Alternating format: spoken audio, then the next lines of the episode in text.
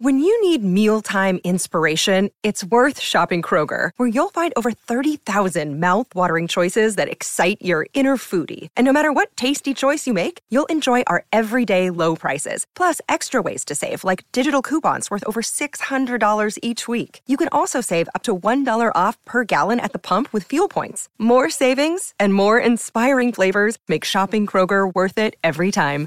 Kroger, fresh for everyone. Fuel restrictions apply.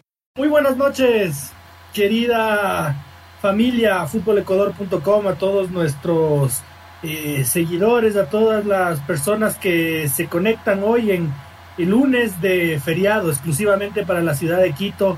Empezar diciendo, ¿no? Un que viva Quito, que viva Quito para todos quienes vivimos en la capital de los ecuatorianos. Hoy disfrutamos de, un día de descanso y, y de reflexión, de reflexión, así como cuando para, para los que somos creyentes cuando, cuando, cuando hemos pasado por una fecha especial en la iglesia y es una, una, una, un día, un lunes de reflexión, porque vivimos una gran final de ida de la Liga Pro Cris eh, con polémicas, con situaciones que quedarán en muchos de los casos a la interpretación de las personas y, y no por eso se puede decir que haya estado mal en cuanto al tema arbitraje. El Independiente del Valle, lo que sí creo que vamos a coincidir eh, todos o la gran mayoría, es que fue muy superior al Club Sport Emelec. Muy superior al Club Sport Emelec. Eh, le ganó muy bien, independientemente de lo que, de lo que haya pasado eh, dentro del campo de juego, que ya lo, ya lo vamos a analizar el día de hoy. Pero bueno, antes quiero darles la bienvenida a mis compañeros, a quienes formamos parte de este, de este panel. señor David Espinosa, muy buenas noches. Muy buenas noches, señor Otero. Muy buenas noches, señor Guerra y señor Chávez. También a todos los que nos acompañan hoy. Estamos en vivo para analizar lo que nos dejó la final. Como lo anticipábamos, lamentablemente, antes de, el último debate que tuvimos, se esperaba que no, ya que se iba a contratar árbitros extranjeros para el bar, no hubiera polémica, pero nuevamente hubo polémica. Creo que nunca se va a acabar la polémica pero en cuanto a fútbol, como lo, dijo y lo intercedió el señor Botero, no, no, no hay discusión de, que fue muy superior Independiente, pero sí queda como esa duda de qué hubiera pasado si no lo expulsaban la cabeza. En cuanto la dejo ya picando para que sigan saludando al resto de compañeros, para mí estuvo bien, bien expulsado Alejandro Cabeza. Señor Andrés Guerra, muy buenas noches. Buenas noches, Luis, Francisco, David. Eh, arrancar justo con, con el saludo a la, a la Carita de Dios de la capital en sus 487 años de, fundación, aunque viva Quito. Y en honor a eso mismo se vivió una final intensa, emocionante, donde a, mi parecer MLE quedó debiendo. Eh, si bien se vio diezmado por la expulsión y por la lesión de una de sus figuras como lo es Joao Rojas, Independiente del Valle fue superior y MLE por muchos pasajes del partido se vio muy desordenado, muy desordenado. Si Independiente del Valle hubiese tenido mayor contundencia y tranquilidad en ofensiva, el partido podía estar para cuatro, incluso cinco goles y no como terminó, que terminó Independiente dejando la puerta abierta para que la final de revancha eh, quede justamente a dos goles y forzar los penales y tal vez a tres. Si un club Sport Emelec está enchufado, Independiente comete errores que tal vez los cometió Emelec acá, puede ser que haya esa remontada o incluso se vayan a penales. Así que yo creo que ese gol de penal cuando está terminando el partido de Sebastián Rodríguez le da vida a la final de vuelta en el Capuel, así que expectantes ya y por supuesto listos para analizar las polémicas, ya se filtraron Digo, se filtraron porque deberían los audios del bar llegar de una manera formal por medio, medio de la Liga Pro y todo, pero no, se filtran que los amiguismos, que por ahí, yo no sé cómo, cómo funciona realmente, pero ya están los audios del bar y así mismo como fueron las polémicas, los audios también tienen sus polémicas. Señor Francisco Chávez, no sin antes de extenderle mi, mi, mi agradecimiento porque eh, usted está de vacaciones y el día de hoy se lanzó el sacrificio para acompañarnos. Muy buenas noches. El saludo cordial para nuestra audiencia, para ti Luis, para David, para Andrés. Eh, no es molesto, para mí es un gusto pues estar con ustedes en este espacio. Ameritaba el, tema de la final, les voy a ser honesto, estos días me, me desintoxiqué un poquito de todo, pero a la vez no podía perderme la gran final, tenía la expectativa de lo que pudo, de lo que podía pasar, de todas las incidencias eh, picante, picante lo que se vivió. Eh, polémica a mil, ya vamos a hablar de los audios del bar, todo lo que sucedió, discrepancias en criterios obviamente con, con toda la polémica y a la vez eh, un partido abierto y que puede suceder cualquier cosa en la revancha. El gusto de estar con ustedes. Sí, bueno, justo vamos, vamos a empezar con, con este tema del bar. Y, y, yo, yo creo que todas las opiniones eh, son valiosas pero tenemos que centrar esta, esta discusión, esta, esta emisión de criterios que vamos a hacer el día de hoy, siempre aclarando que el VAR no sanciona, el VAR alerta, el VAR chismosea, el VAR advierte. Finalmente, el que toma la decisión es el juez central del campo de juego, porque muchos tuiteros, no me consta que sean colegas, eh, pero que fungen como comunicadores sociales eh, bastante díscolos. Le endosaban ¿no? Un, un, temita burlón al Club Sport Emelec, ¿no? Y le decían, ahí está, por traer los árbitros mexicanos, tomen cagados, ya le botaron al cabeza. Señores, si es que vamos a tener una conversación seria, con discrepancias como tiene que ser, eh, empecemos por, por no odiar, porque no podemos emitir criterios odiando, odiando al club, es por Emelec, por, por lo que haya sido o por lo que sea. Aquí, señores, está claro, el VAR no sanciona, el VAR no dice pítale el penal o bótale al cabezas. No, el VAR dice posible pisotón, ven, revísalo. O en la jugada del penal, cuando no va a revisar el árbitro, el VAR le dice evidentemente no tiene el pie sobre la línea. Entonces el árbitro toma la decisión. Con todo esto, David, tú me decías, estoy de acuerdo, creo que la expulsión es correcta de, de, Alejandro Cabeza y, cuéntanos, susténtalo.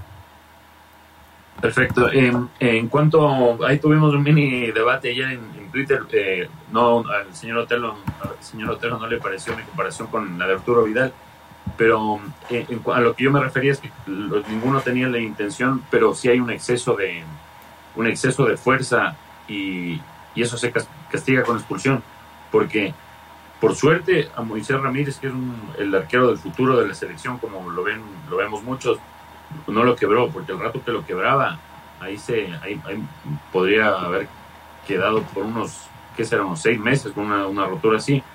Y eh, hoy día hubo una jugada similar, no sé si la vieron en el Arsenal, contra quién fue el eh, Everton, pero en cambio, los que comparan esa jugada, en cambio en esa jugada no hay exceso de fuerza, porque no es solo, es un, no es un saltito, en este es exceso de fuerza. y en, mi consideración estuvo, como, como le dijo el señor Otero, estuvo bien expulsado.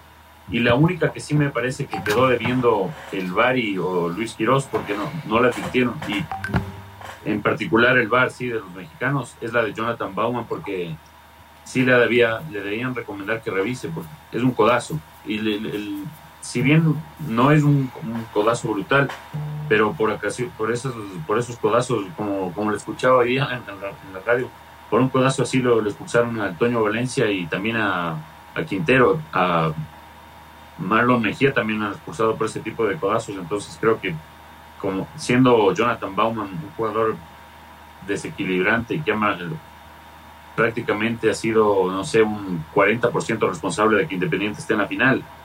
Si, eso es lo único que me dejó duda de, la actuación de los árbitros. De ahí me pareció que estuvieron todo bien. Claro, en el, en el offside no hay como, eso es eso.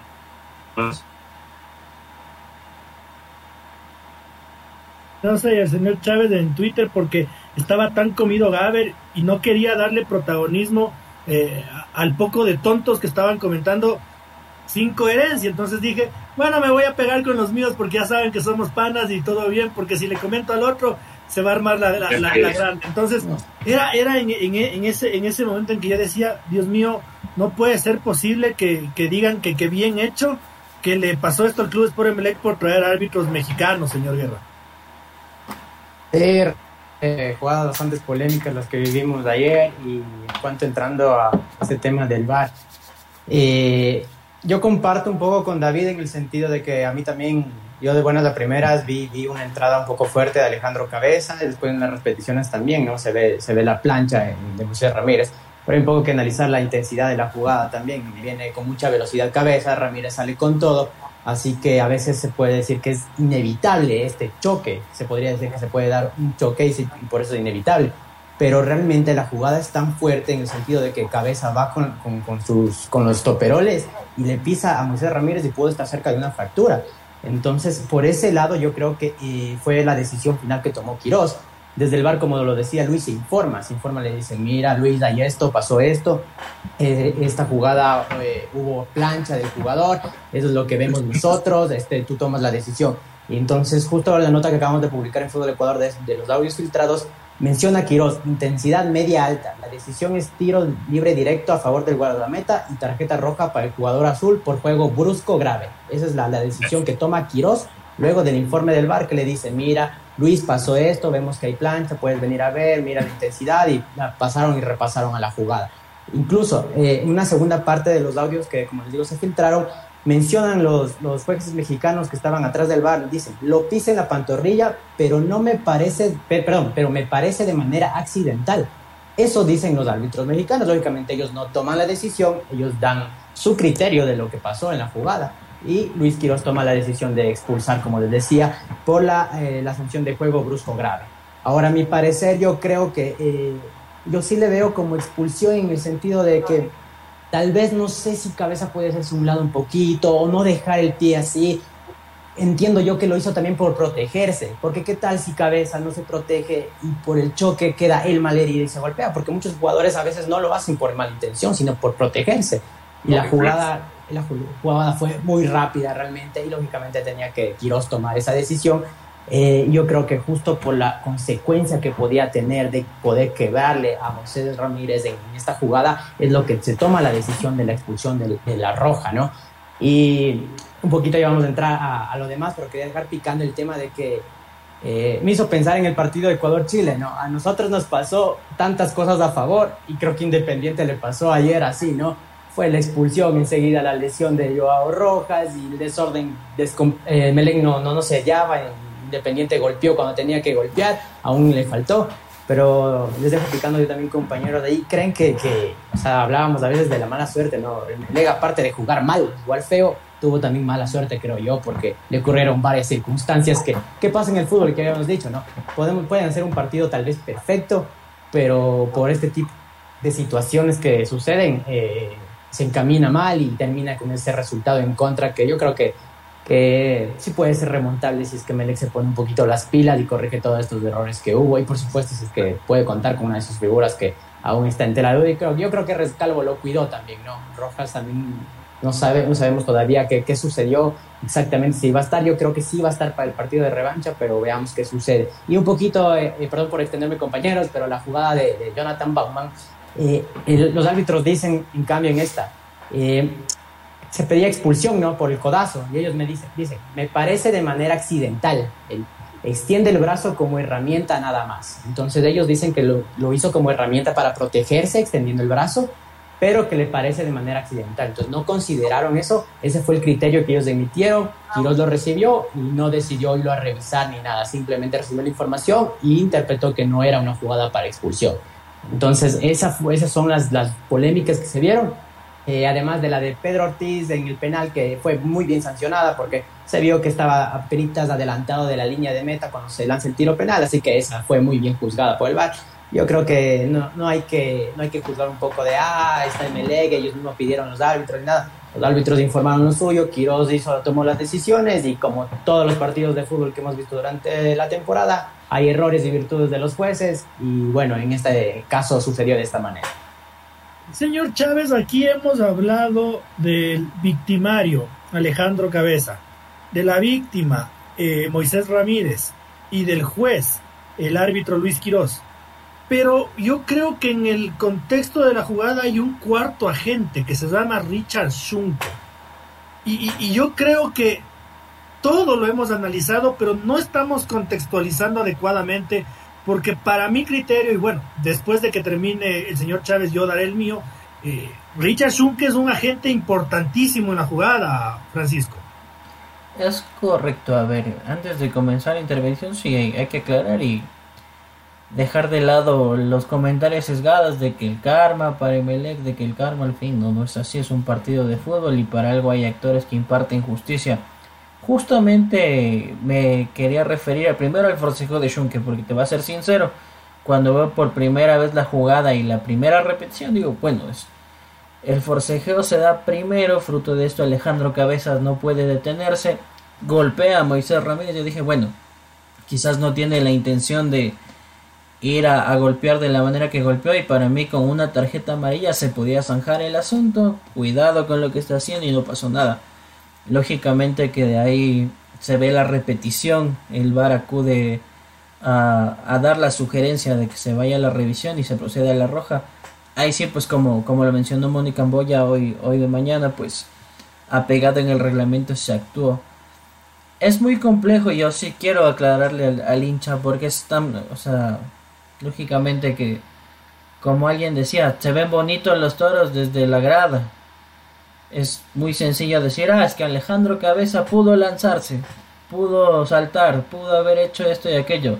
Y no es así, es una acción muy rápida, muy accidentada.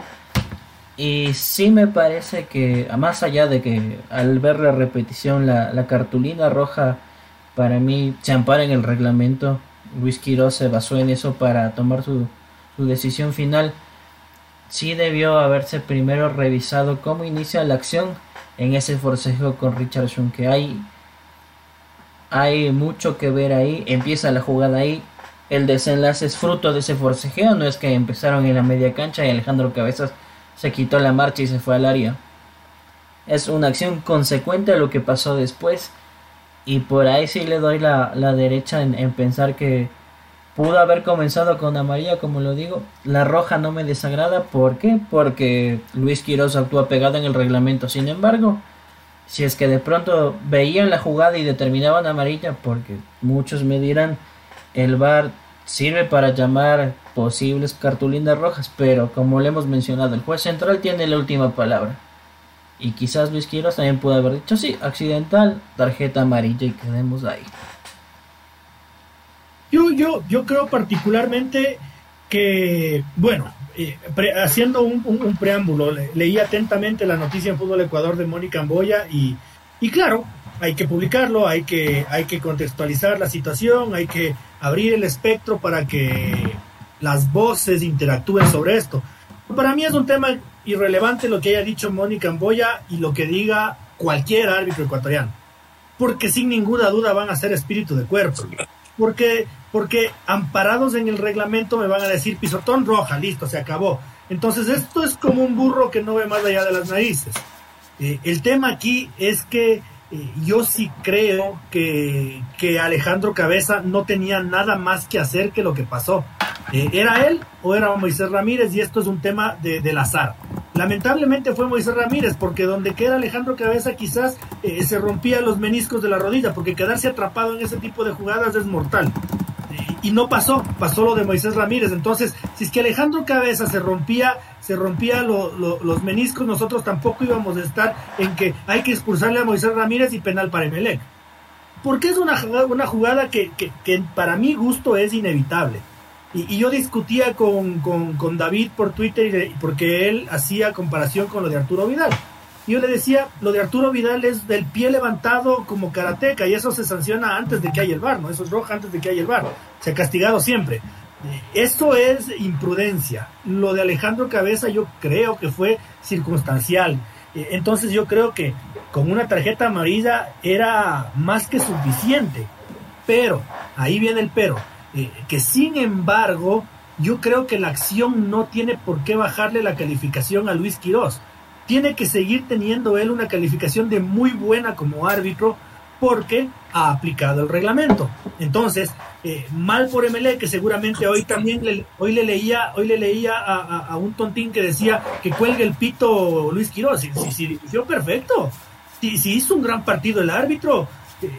Y, en el reglamento, aunque a mí me parezca que era con tarjeta amarilla más que suficiente, está aplicado el reglamento y, ya está. Ya está, no hay nada que hacer. En la siguiente jugada del bar, eh, David, y yo comparto en esto, sí creo que todos compartimos, pero no sabíamos el audio que nos acaba de leer Andrés, el codazo de Jonathan Bauman. Entonces ahí no es un problema de Luis Quirós, es más bien que el árbitro confió en lo que le dice el VAR. Y es el VAR el que le hace meter las patas al árbitro porque el codazo es miserable y es evidente, David.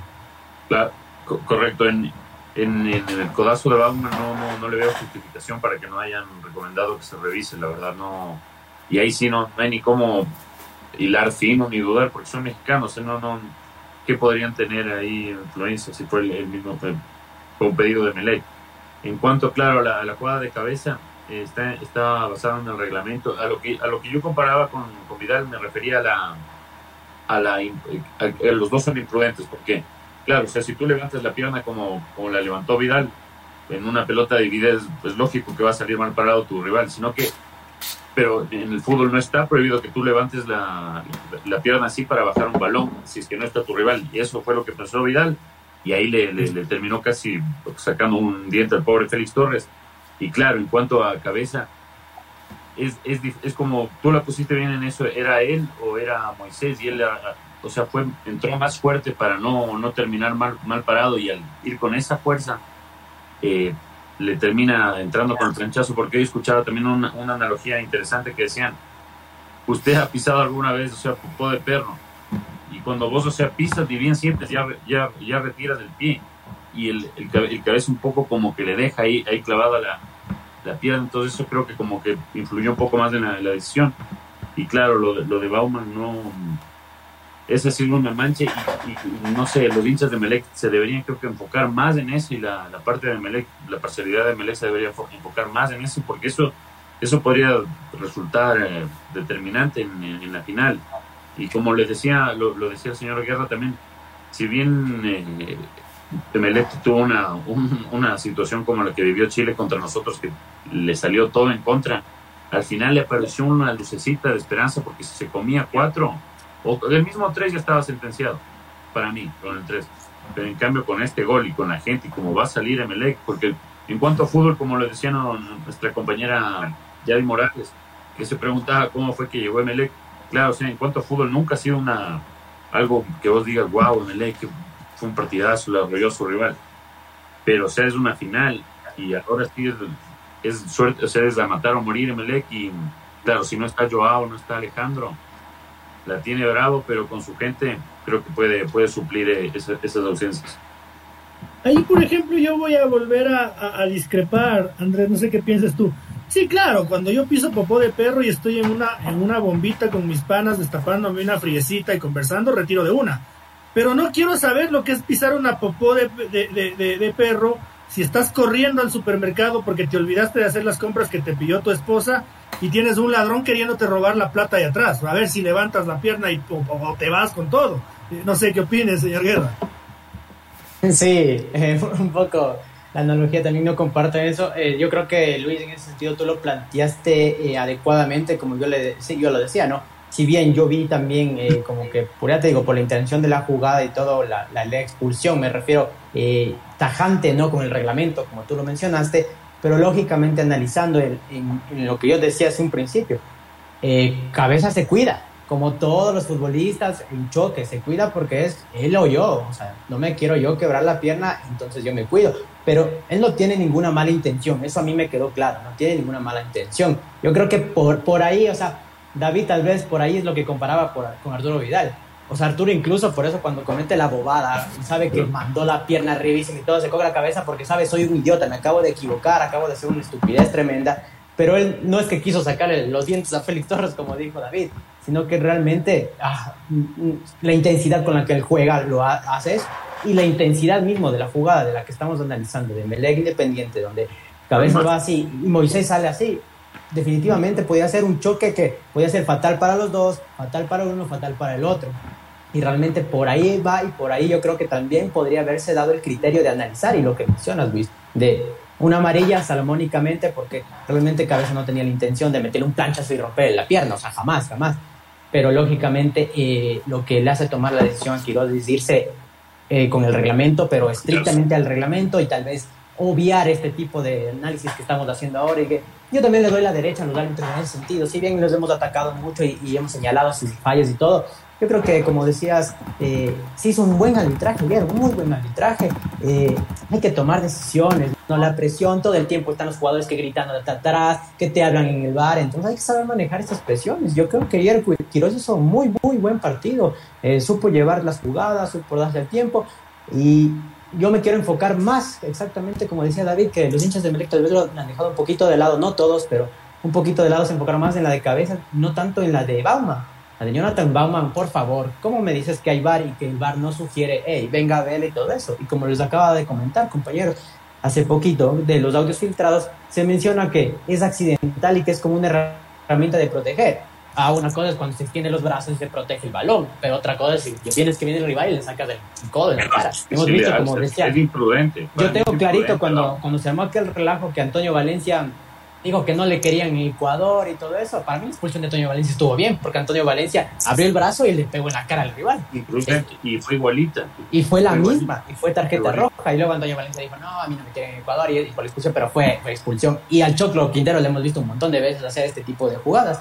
Por eso a mí me sorprendió que no llamen y, le obtienen, pero lógicamente, o sea, yo sí ahí también me doy la derecha a Quiroz y digo, a ver, tengo la herramienta y si no me dicen, hey, no me dicen, Luis, posible expulsión, mira, ahí extiende el brazo y un impacta en la cara y un codo, algo, ¿no? Pero, pero no, pero no hay sugerencia. Simplemente le dicen, no, no pasó nada, es, una herramienta de que está cubriendo eh, y, es, y es accidental, o sea, no. Es como que hubiese ido el jugador del Club Sport Melega a pegarle con la cara en el brazo y eso no es así. Estamos viendo claramente como el 100 de Bauman cuando ya lo ve llegar y le impacta en la cara. Entonces yo creo que esa jugadita sí es la que podría decirte yo que que quedó debiendo en este partido y que yo creo que hemos llegado un poquito a un consenso en el sentido de que si bien estamos un poco eh, algunos a favor de la expulsión, pero también estamos diciendo que se podría analizar que esta expulsión no sea así porque todo el entorno de la jugada y las circunstancias del fútbol mismo daban que tal vez era un choque circunstancial y tal vez por la fuerza del mismo con una amarilla se resolvía todo y, tal vez Emelec no perdía de esa manera, no, no sabemos. O sea, eh, no podemos decir tal vez si pasaba esto pasaba este otro. No. Y yo dejo picando un temita. Qué feo que entró a jugar Barcelona. Barcelona parecía un jugador más independiente del Valle. Entró, metió la mano, se caía y se botaba, no hizo nada para Emelec. El, cambio de Barcelona terrible. Y creo que si es que Barcelona va a ser el punta para la vuelta, si juega en ese nivel, está complicado Emelec. Señor Chávez, eh, ¿en qué termina todo esto? Porque uno dice, cuando uno comete un error, un error tiene consecuencias de, diferentes, de diferentes niveles, ¿no? Eh, yo me acuerdo no hace mucho en el último Argentina-Brasil de eliminatorias, eh, el VAR dejó de castigar una agresión de un futbolista argentino igualita a la de Bauman. Y a los operarios del VAR les colgaron de los pulgares y están suspendidos y la Conmebol les metió un castigo de, del carajos a estos mexicanos por Emelec que le hacen meter la pata a Quirós. Eh, ¿Quién los sanciona, señor Chávez? ¿Qué va a pasar? Eh, es complicado, pues, porque, bueno, a nivel de Conmebol, pues es la propia organización quien les dice, están sancionados, no vuelven a dirigir, pero los jueces mexicanos pueden decir, bueno, ustedes pidieron, me contrataron, no me vuelvan a contratar nada más. Eh, justamente iba a ser el símil con esa jugada de Otamendi porque, eh, a ver, si bien errar y equivocarse es de humanos, porque vamos a ser claros que hay jugadas que pueden pasar desapercibidas o es mucho de interpretación. Hay otras jugadas que son imperdonables como esta de Jonathan Bauman y el, el mayor problema es ese que los jueces son mexicanos, entonces ¿Qué les podemos decir? Vea, chuta, se jaló. Le voy a, le voy a pagar un poquito menos de lo que le ofrecí y hasta ahí pues. Total, no dirigen aquí, no tienen la potestad.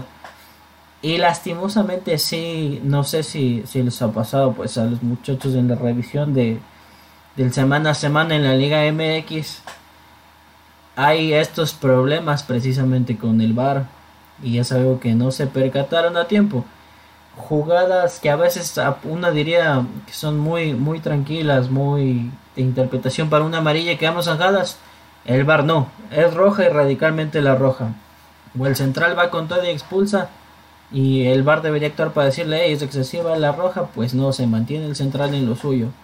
Entonces, no sé si de pronto en, en temas VAR se debe apuntar hacia Uruguay, hacia Argentina, de pronto Colombia.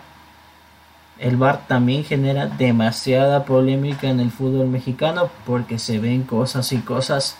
Y aquí, lastimosamente, pensábamos, porque me incluyo, no, no le digan solo al Club Sport de Melec, pensábamos que con la inclusión de los árbitros extranjeros nos zanjábamos de polémicas y problemas y eh, ya tenemos una, una gran inconveniente y un club que obviamente se va a sentir perjudicado, pues eh, pierden a Alejandro Cabeza, se lesiona a Joao Rojas y estás diciendo a la vez que a tu rival le perdonaron que a su mejor delantero va a estar en la final de vuelta, pues sí es para sentirse molesto.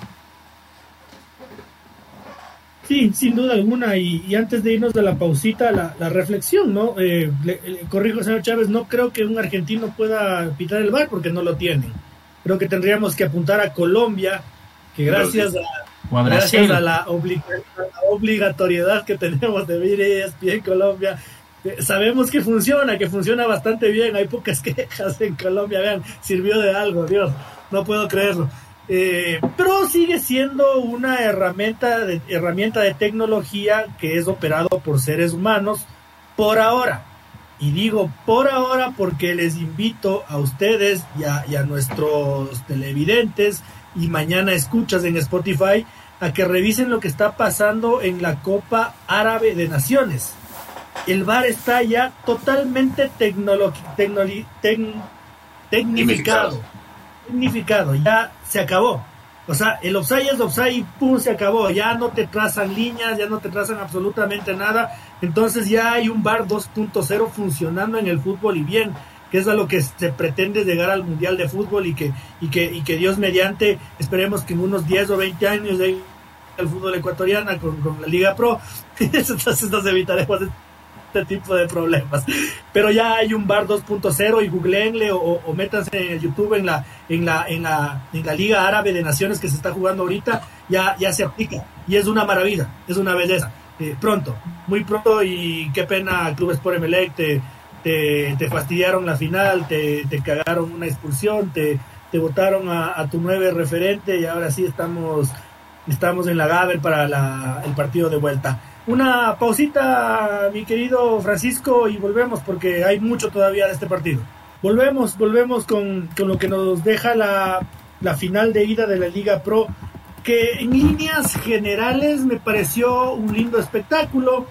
La, los violinistas, la pirotecnia, no nos van a convertir en una Liga Pro, pero, pero estuvo bien bonito. Hay que, hay que, hay que darle la derecha a, la organización, me pareció muy lindo, no tengo ninguna duda de que este domingo en Guayaquil será algo similar.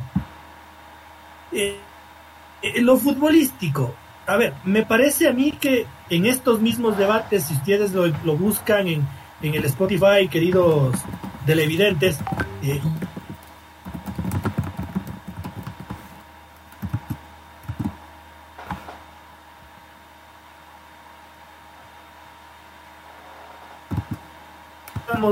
que definimos a, a, Sebastián Rodríguez en el club Sport Emelec. Entonces yo digo, eh, Ismael Rescalvo con, con, todo su discurso, con toda su, su, elocuencia, con un diccionario muy hábil de palabras, no, no aprendió ni puta madre de lo que ya le pasó. Porque lo que hizo fue la misma huevada, pero con línea de tres. al final de cuentas, como se le lesionó y como se le complicó todo, terminó siendo línea de cuatro y el pobre Sebastián Rodríguez otra vez no pudo jugar. Entonces, sí, queridos hinchas del club Sport Emelec, ¿por qué no regresan a ver a, la paja en su propio ojo y dejan de ver la paja en ojo extraño? Si su propio técnico les está jodiendo la, final, no aprendió un carajo, eh, eh, David. Sí, justo, justo creo que por ahí pasó la, la clave también, bueno, los factores que se, dan en el fútbol, que a veces son fortuitos, como el penal y todo lo, que analizamos de la expulsión, pero el gol nace de justo la, la, presión esta que hace Independiente y que lo caracteriza Independiente y que fue ese terror de Sebastián Rodríguez que deja totalmente mal parada la saga de Melec porque estaba ya estaba solo Sornosa cuando le robó la pelota a, a Sebastián Rodríguez. Y creo que, como lo, lo, dijo el señor Otero, no, no, no le sirvió ni siquiera de prueba ese partido, porque si lo hubiera asumido como una final, capaz, no sé, hubieran jugado de otra forma Melec para tratar de ser campeón directo, no lo asumió ni como una prueba para ver cómo, cómo iba a ser la final, porque le jugó, eh, Independiente no cambia su forma de jugar, eh, Paiva tiene ese estilo que en, en, Europa no sé si han escuchado que le dicen, eh, pero el, del pressing, digo, que es el gaging pressing, porque aparte de, del pressing normal, o sea, cada jugador de, Independiente cumple con una presión. Bauman no es un 9 que se queda libre y, sin, sin cumplir con una marca, entonces todos cumplen con marcando, eh, presionando al, al extremo a, a, Melec. Y ayer hubo momentos que, claro, se vio, parecía un, equipo de, de otra categoría. Y yo, sinceramente, me esperé más de Melec, como lo habíamos dicho, porque el, peso de la camiseta, el peso de la historia, pero claro, Independiente también ya, ha jugado una final de Libertadores, ha ganado una Copa Sudamericana. Y ayer, eh, sobre todo, no, claro, no, no, no, no, no, se le puede echar la culpa solo a Sebastián Rodríguez de que no haya aparecido. Lo de Joao Rojas también creo que afectó mucho, pero el planteamiento de Rescalvo, todos, o sea, los hinchas que lo analizan ahorita, todos dicen que qué pasó esa línea de tres, porque aparte, si tú, como decía otra vez cuando analizábamos el caso de Liga, para jugar con línea de tres necesitas tres bases centrales que sean muy, muy rápidos. Y los bases centrales de Melec no, no son muy, ninguno es muy rápido. Leguizamón es lento. Marlon Mejía es, lento y achero. Y por suerte ayer no, no, no, no ninguna de sus cosas. Pero eh, también Lucas Sosa, no, ninguno se caracteriza por su rapidez. Y el pobre Marlon, yo ayer le confundí cuando, cuando hace la mano Barcelona. Yo dije, qué ves, este Marlon ya le hace esto también a Melec. Y ha sido Barcelona, no, no me imaginaba esa. La verdad que fue porque, claro, otra cosa hubiera sido si no haces cometes esa mano, porque si bien lo, lo tenía contra un rato contra las cuerdas, de que estaba asistiendo, porque Pedro Ortiz estaba mandando un partidazo ayer, esa que le tapa a Joana Chávez al, principio estuvo tenaz y tuvo una gran actuación. Entonces, no, no sé, claro, eh, quisiera darle más como motivos para tener fe a los hinchas de Melec que, sea solo que vayan van a jugar con, con el aliento de su hinchada, que eso puede ser, sí, fundamental pero en cuanto a Rescalvo, lo, no sé, lo, no, no, le veo hasta ahora el sello de Rescalvo, no sé cuál es el estilo, y si se, se, basa en cuanto al rival que enfrenta, ya va dos veces enfrentando a Independiente y lo ha pasado por arriba. Es que yo digo, este, este pana no aprendió nada, y, lo decía con un poco más de vehemencia, pero en serio, no, no aprendió un carajo Rescalvo porque, porque el Independiente del Valle lo que hizo fue, a ver, en el primer partido te zarandié, en este te voy a sacar la requete y, y lo hizo. Eh, Andrés, no sé si tuviste la oportunidad de escuchar la rueda de prensa, pero yo ahí le, le, hacía señas a David cuando hablaba de Paiva, ¿no? Y decía, en cambio, el pesado, el plomazo de Renato Paiva, porque tipo, para caerme mal, demuestra sabiduría, porque un periodista, otro, ¿no? Otro disco, este, este más Indiana Jones, ¿no? Este avesado, le, le dice, pero ¿por qué no le puso Anthony Landazuri? Y Paiva le dijo con mucha sapiencia, no le dijo, porque yo sí leí el partido, yo sí me enteré que Melec iba a jugar con línea de tres, entonces a mí no me servía de nada un Anthony Landazuri que va a ser mucho más defensivo. Necesitaba un José Hurtado que era más ofensivo. Entonces Paiva le da una cátedra de, estrategia a, Ismael Rescalvo, queda evidenciado en la rueda de prensa, Andrés. Sí, Luis, efectivamente. Eh yo compartía algo que tú decías. Qué bonito es cuando Renato Paiva deja de hablar de, del Calvito Magallanes y mejor habla de fútbol, ¿no? Lindo, te explica tácticamente y te deja ver el conocimiento que tiene Renato Paiva realmente como entrenador, que es para lo que está acá y para lo que está en Independiente del Valle. Y mira, justo eh, en la rueda de prensa previa a la final, Renato Paiva ya había hablado. Eh, él decía eh, un poquito se refería a que creo que él nunca habla bien de sus rivales, algo así, destacó todo lo de Melec. Y en ese, esa manera que destacó lo de Melec, dejó líneas donde te decía, yo sé clarito cómo juegan, yo sé qué van a venir a hacer, yo sé qué van a proponer, ya sé que vienen con línea de tres, estamos preparados totalmente, sabemos qué hacer y por dónde vamos a trabajar. Ya lo había dicho entre líneas, lo mostró en el campo de juego independiente del Valle y por supuesto en la rueda de prensa posterior eh, Renato Paiva dejó claro, ¿no? Porque, ah, ¿por qué no Landazuri? ¿Por qué el otro jugador? ¿Por qué este? O sea, Lo de José Hurtado ayer fue espectacular y es un jugador que quiero destacar. Muchos se preguntaron por qué lo llevaron a la selección. Por esto, porque yo ya vi partidos de José Hurtado y creo que mis compañeros también ya vieron partidos de José Hurtado que le fue bien en la selección. Lógicamente es un chico joven, tendrá que irse adaptando y mejorando. Pero es un jugador que tiene proyección y que sabe lo que juega y que ayer lo demostró, ayer los destrozó a Clubes por Emelec un jugador que también quiero destacar es Lorenzo Farabelli. Venía bajando su nivel y de repente Lolo volvió a jugar como ese Farabelli que lo habíamos visto cuando lo trajeron y cuando dijimos, ah, ese es un gran mediocampista. Muy bien, Farabelli. Y ML cometió los mismos errores y creo que hasta peores. ¿Por qué? Eh, recordarán que en nuestro anterior análisis yo les mencionaba que Romario Caicedo no había sido el Romario Caicedo que vemos siempre, el tractor que ataca, que va por ahí.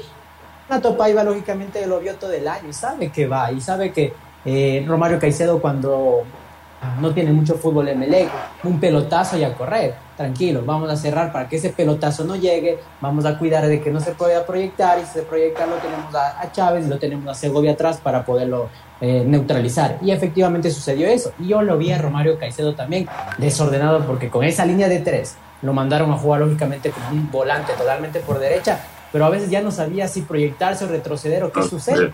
Incluso en el gol de Junior Sornosa eh, llega el centro de Hurtado. Queda pagando los centrales porque todos achican para ese lado.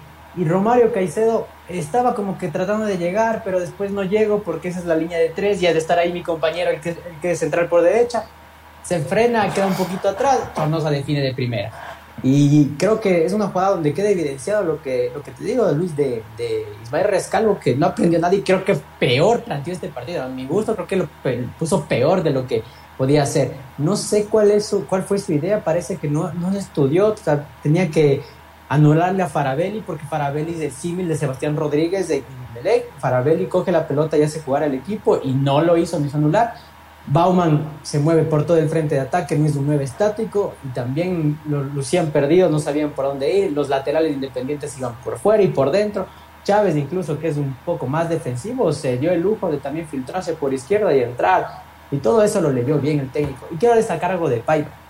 Y Renato Paiva leyó tan bien el partido que cuando Luis Segovia decidió sacar una tarjeta amarilla muy tonta, y ya vio que estaba en peligro, ¿no? Ya sabemos que a veces un poquito los árbitros se nos ponen nerviosos y podía haber una ley de compensación por alguna falta tonta, otra de Segovia se ganaba la doble amarilla. Lo sacó enseguida, lo sacó, cogió, rearmó el equipo.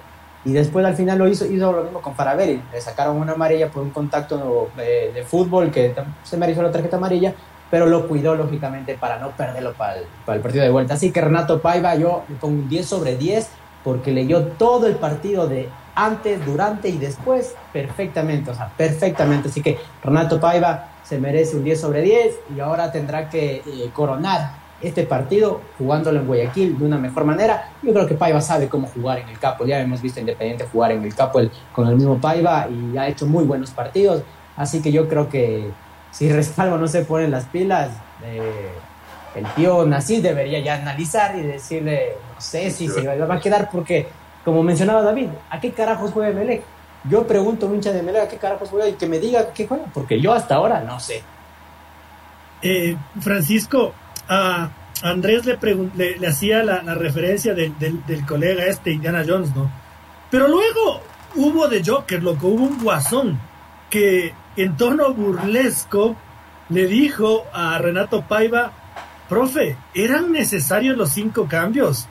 Pero lo, dijo así con, con, ironía, lo dijo con, faltando del respeto, burlándose de, lo que había hecho Renato Paiva y yo me quería morir, ¿no? Y, es un colega que apareció en la televisión ahí un montón de años y que es de los de los vieja escuela, ¿no?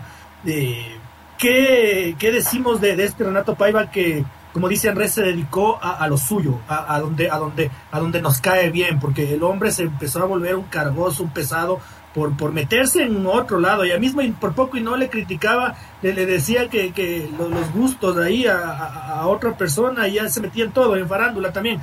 Pero esta vez, y, lo responde con altura, porque te digo, después de Indiana Jones vino el guasón de Joker, a, burlársele a Renato Caiba y a, decirle textualmente, ¿eran necesarios los cinco cambios, profe? Y claro, evidentemente le, le, trasquiló, ¿no? Le salió trasquilado el panita y, y, bueno. Eh, Francisco, la lectura del partido de, del profesor de Independiente del Valle. más allá de que igual hizo de las suyas el, el mister en, en, la semana con las declaraciones, que dejen en paz a los árbitros y demás, pues queda claro que es un tipo que hace su trabajo. Seamos claros, se enfrentaban la, las dos líneas europeas, ¿no? El uno español y el otro portugués, pero me parece que Renato Paiva se implementa de la A la Z toda la, la táctica europea. En Europa, si bien, o sea, hablemos de Xavi, Ancelotti, son las cabezas, ¿no? Pero detrás hay un equipo, pues hay tu analista táctico, el defensivo, el ofensivo, quien te trae las estadísticas, números.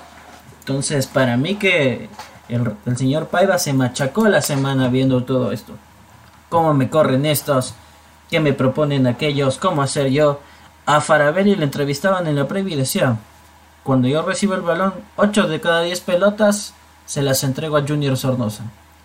Es una señal de cómo juega Independiente de cómo distribuye y que no se haya tomado un recaudo es gravísimo. Segundo, uh, que se hayan comido con la línea detrás. Resulta que por donde llega el gol, centro desde la derecha, no marcaron ni Joao Rojas ni Brian Caravalli. Le recuperan la titularidad a Caravalli cuando venía siendo el habitual Jackson Rodríguez. Brian Caravalli jugó de titular contra el Manta cuando ya Emelec aparentemente no tenía más que asegurarse un puntito para para quedarse la final en casa. Y yo sé, o sea, a veces me la juegan que sí, el, fin sí justifica los medios, porque por más que me digan que que es el grande, que está obligado a ser protagonista y nada, era la final de ida y tenías la posibilidad de rematar en casa.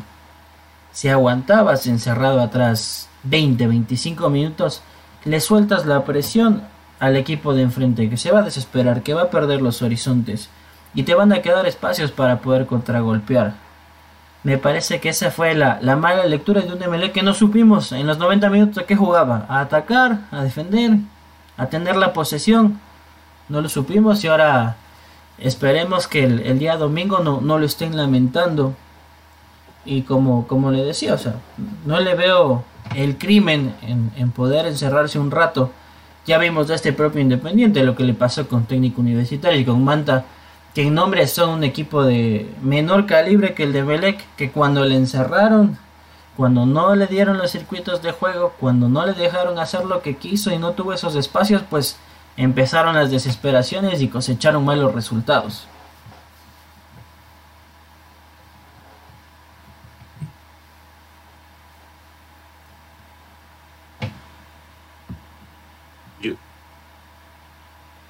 Yo quería decir justo algo que, mm, que lo había dicho eh, el compañero, el señor, eh, el señor Guerra, que es decir, que qué pasaría si es que mm, no, no consigue el título Emelec, porque pues Calvo ya es 2019, 2020 y 2021, y si bien claro este ha sido el mejor año llegando a, no sé, si, no termina primero, termina, terminaría segundo, deberían renovarle. No sé, yo, ¿ustedes qué pensarían de, de aquello? compañeros y también el, público que nos acompaña. Es que ese es el problema. porque también comparta, Panchita. Sí, sí, uno, entendería que si pierdes una final, pues te deben dar la puerta de afuera o, a uno por decencia debería renunciar. el problema es que ni siquiera estaba atrasado el camino de mitad de semestre para acá y a Ismael Rascalvo ya la renovaron dos temporadas más en medio de un ML que lo hemos dicho más de una vez, no sabemos a qué juega y de paso que se vienen al, al mediano plazo elecciones. Entonces, me parece que esta vez va a ser una de las pocas veces donde vamos a decir que Nasir Neme quizás no tenga tan garantizada la reelección. Sí, sí, yo también le veo, le veo un poquito un problema a esa situación de, de lo de Nasir Neme porque, eh, Dios, ya volvió, ya volvió. Sí, le veo un poquito como le decía. El, problema que, que ya, ya renovó el contrato, se vienen elecciones y yo creo que, que a veces eh, el hincha de Melec, si bien aprecia su presidente, las decisiones, contrataciones y demás, yo creo que sí es un error que Ismael Rescalvo continúe al mando del Club Sport Melec en el sentido de que, como les mencionaba, no sabemos a qué juega, no sabemos si, si el entrenador podrá darle ese, ese cambio. Viene él diciendo que sí, se le va dando la confianza y puede decir el, presidente de Melec, pero llegamos a la final, se ganó una etapa y todo, pero ah, o sea, nadie se va a acordar de si ganó la etapa o si hizo esto, ¿eh? porque primero no se van a acordar de un Emelec que pocas veces, muy pocas veces lo vimos jugar bien, y segundo, no gana la final, pierde la final, así que queda como que en fracaso, ¿no? Así que yo no sé si, si Ismael Rescalvo por más que haya renovado, debería continuar. Yo creo que muchos hinchas de Melec deben estar preocupados e incluso ya reacios a que siga, a menos que en el partido de vuelta meta un 3-0 contundente, se quede con el campeonato y nos olvidamos de todo.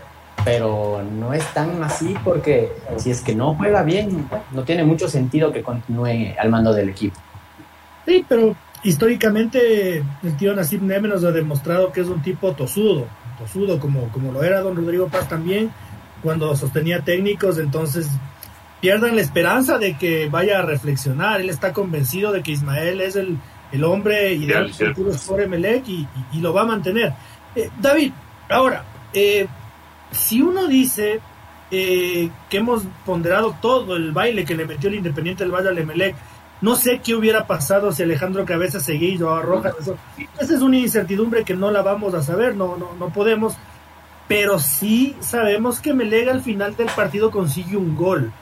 Yo, yo personalmente te digo, no le veo fútbol al Emelec. No le veo fútbol para, para, para hacer calor, para hacer cosquillitas en ese Independiente del Valle. Pero ha metido un gol que es importantísimo, David. ¿Tú, tú crees que el, que, el partido queda abierto con, con, este gol? Como les decía justo cuando iniciamos hoy, eh, mm, Andresito, el señor, mi compañero, señor Guerra, él lo, dijo claramente que comparándolo con lo que le pasó a Chile contra Ecuador, claro, si le, les, expulsan un jugador, el delantero que es clave, se le lesiona la figura, se, le confabularon un montón de cosas en su contra, pero al final hubo ese rayito de esperanza porque con el 3-0 estaba liquidado, totalmente independiente, perdonó al cuarto, se estuvo paseando un rato, y ese penal, porque son solo dos goles los que tienen que ser Emelec, aquí no hay gol de diferencia ni nada, solo son dos goles y creo que ya, o sea, Rescalvo tampoco no le, no, le vamos a echar toda la responsabilidad, pero o sea, ahora es cuando tiene que lucirse. O sea, me, imagino que ni Avala va a jugar con línea de tres en Guayaquil, ni Avala. Me imagino que va Romario Caicedo por la derecha, que va Jackson Rodríguez por la izquierda y que Brian Carabalí va, a jugar de extremo derecho. Y esperemos, o sea, para los hinchas de Melec y la, gente que sigue al, bombillo, esperemos que pueda jugar Joao Rojas para que pueda haber una, mayor esperanza de, generación de fútbol, porque de ahí si no va a ser puro empuje y corazón. Quizás Pepe Pancho Ceballos del eh, Junior, no sé, por, su nombre pueda tener una aparición y también por sus características, que si bien no es un jugador eh, que desequilibre por su velocidad o por su gambeta, sí suele desequilibrar por unos toques que tiene, ya sea para definir bajo presión y sin, sin mucho espacio, o para un pase filtrado creo que podría ser clave. Entonces, claro, fútbol, todos nos hemos preguntando, nos hemos preguntado, incluso la señorita Morales decía, ¿cómo hizo para llegar? Entonces, creo que Emelec, del, de la oscuridad más profunda en la que estaba, le salió un rayito de esperanza y no sé, a veces suele ser así las finales.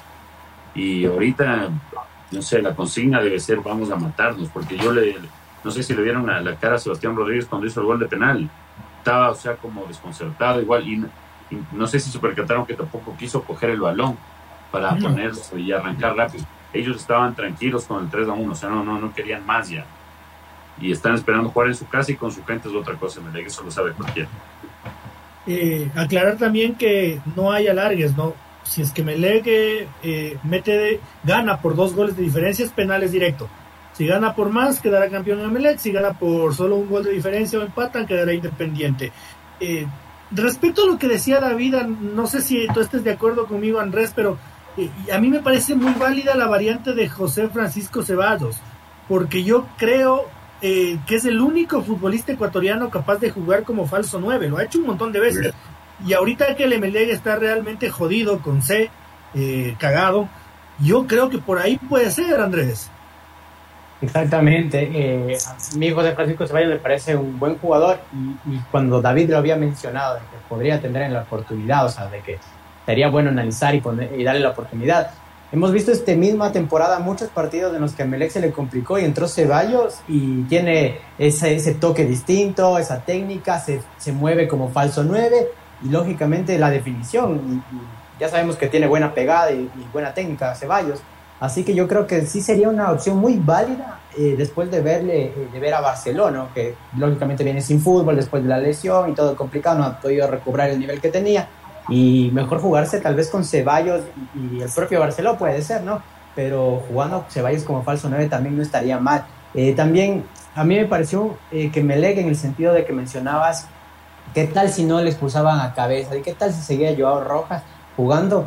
Yo creo que Melec tenía más posibilidades porque hubo momentos en que dentro del mal juego y todo, había bastantes espacios que ya se sabe que Independiente deje esos espacios y que por ahí inquietó un poquito Melec y tuvo un par de llegadas eh, que llamaron la atención y que preocuparon a la defensa de Independiente del Valle.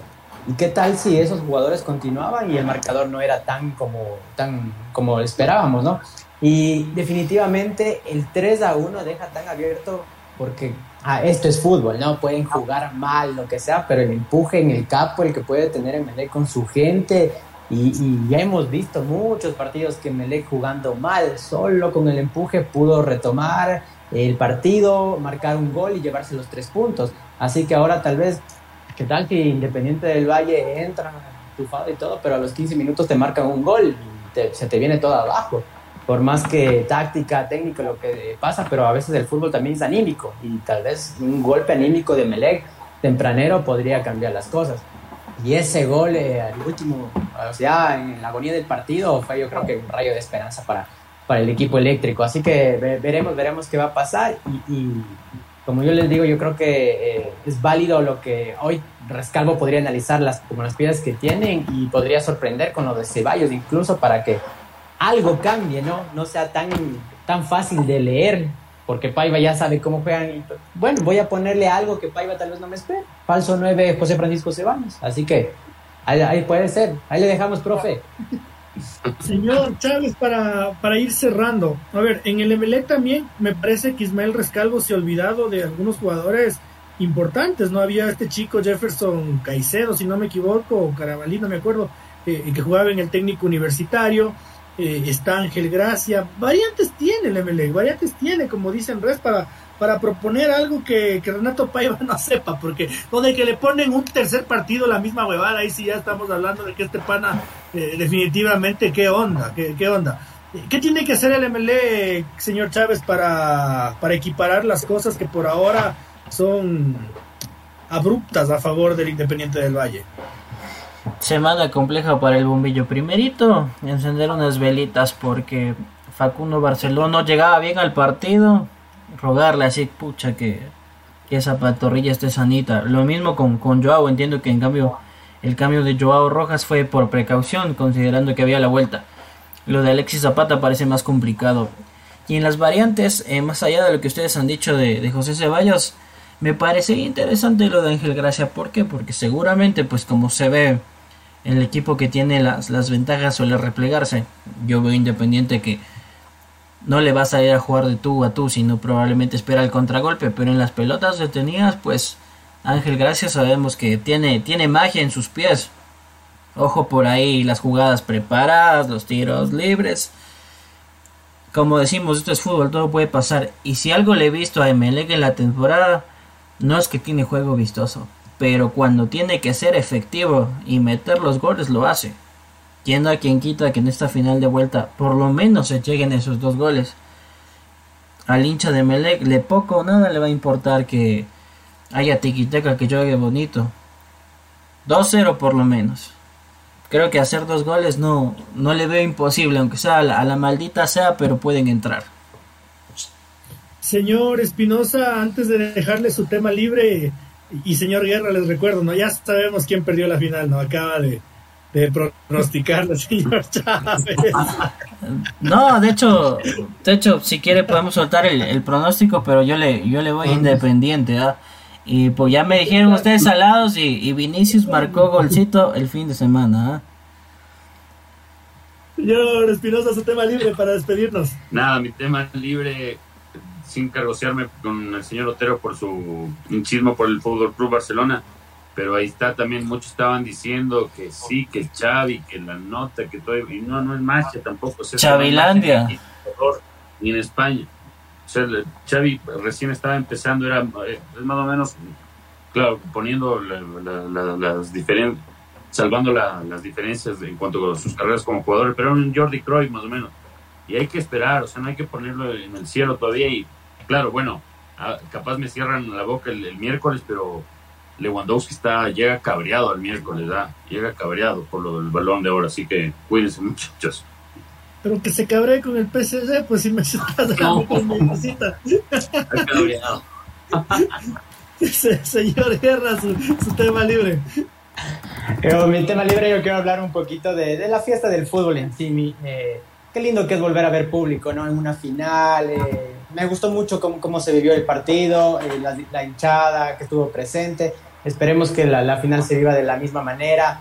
si bien se ha criticado mucho a la Liga Pro, yo creo que el, espectáculo previo no estuvo mal, no estuvo mal. le dio esa lucecita diferente, ese, eso llamativo, ese color que necesita el fútbol. Ahora vemos que tienen preparados para la, para la gran final de vuelta y algo que, que yo le he dicho antes, a mí que, no me parecían bonitos los trofeos anteriores, pero este trofeo de la Liga Pro me parece muy bonito.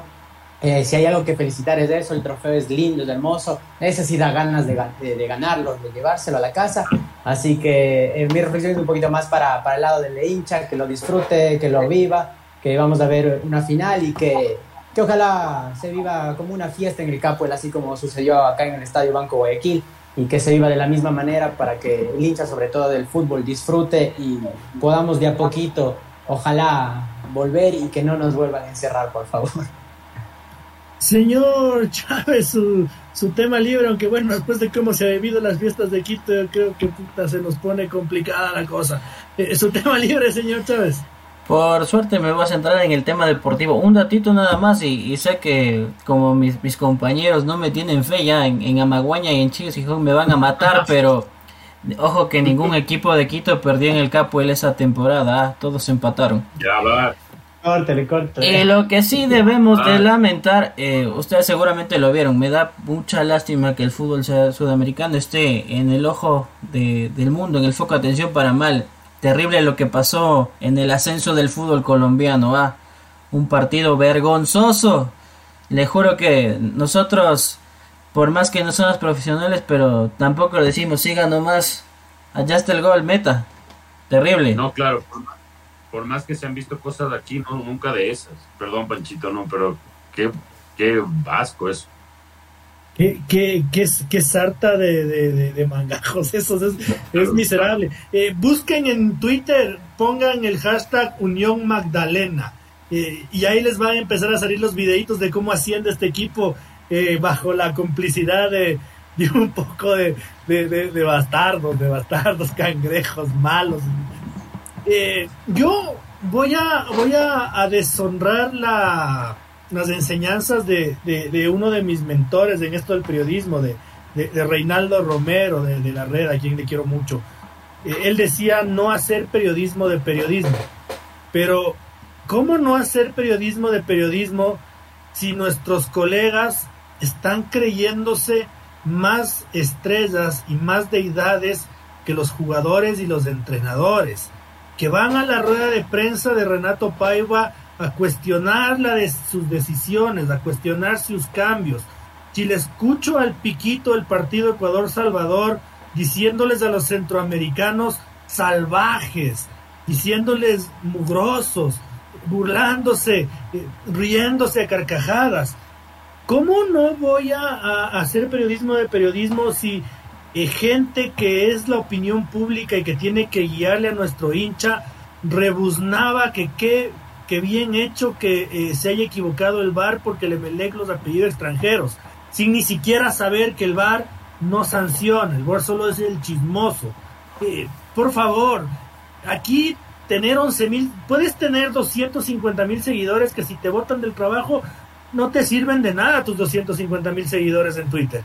Eh, entonces, ubicarse y que la gente nos ubique que nosotros no somos las estrellas, nosotros no somos la cara bonita. Eh, las estrellas son los futbolistas, los entrenadores y las hinchadas.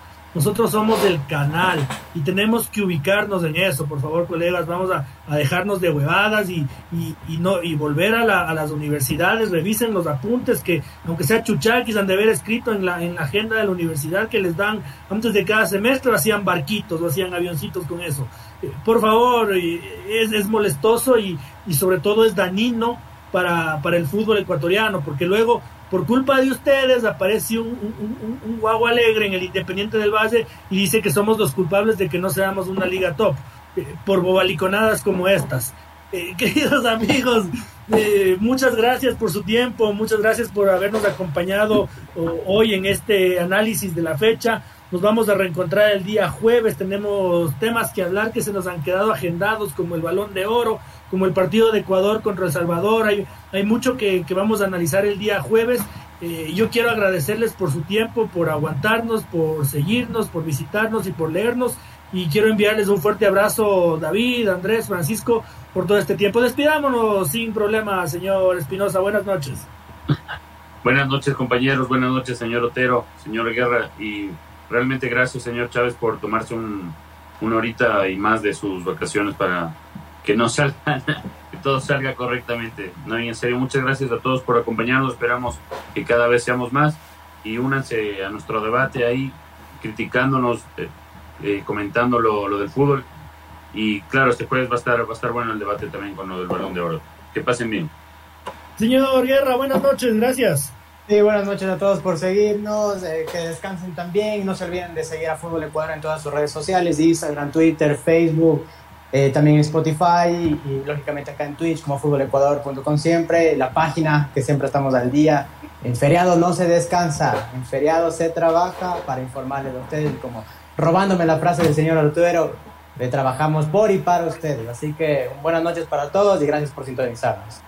Y, y, hay otro colega, me estaba olvidando, que incita a tener mozas y a fumar marihuana en radio. y Señor, señor Chávez, buenas noches, muchas gracias. No me quería olvidar de, no me quería olvidar de, y, traga gratis, escribe hasta así, ¿no? Eh, señor Chávez, buenas noches. El, el, el adiós para nuestros seguidores, nos vemos el día jueves. Gracias por seguirnos en todas nuestras redes. Se viene un, un lindo cierre de año, el Primero el jueves, pues el debate y el, el, lunes seguramente con un nuevo campeón del fútbol ecuatoriano. Veremos si es el bombillo que suma una corona más o tenemos un campeón inédito. Buenas noches.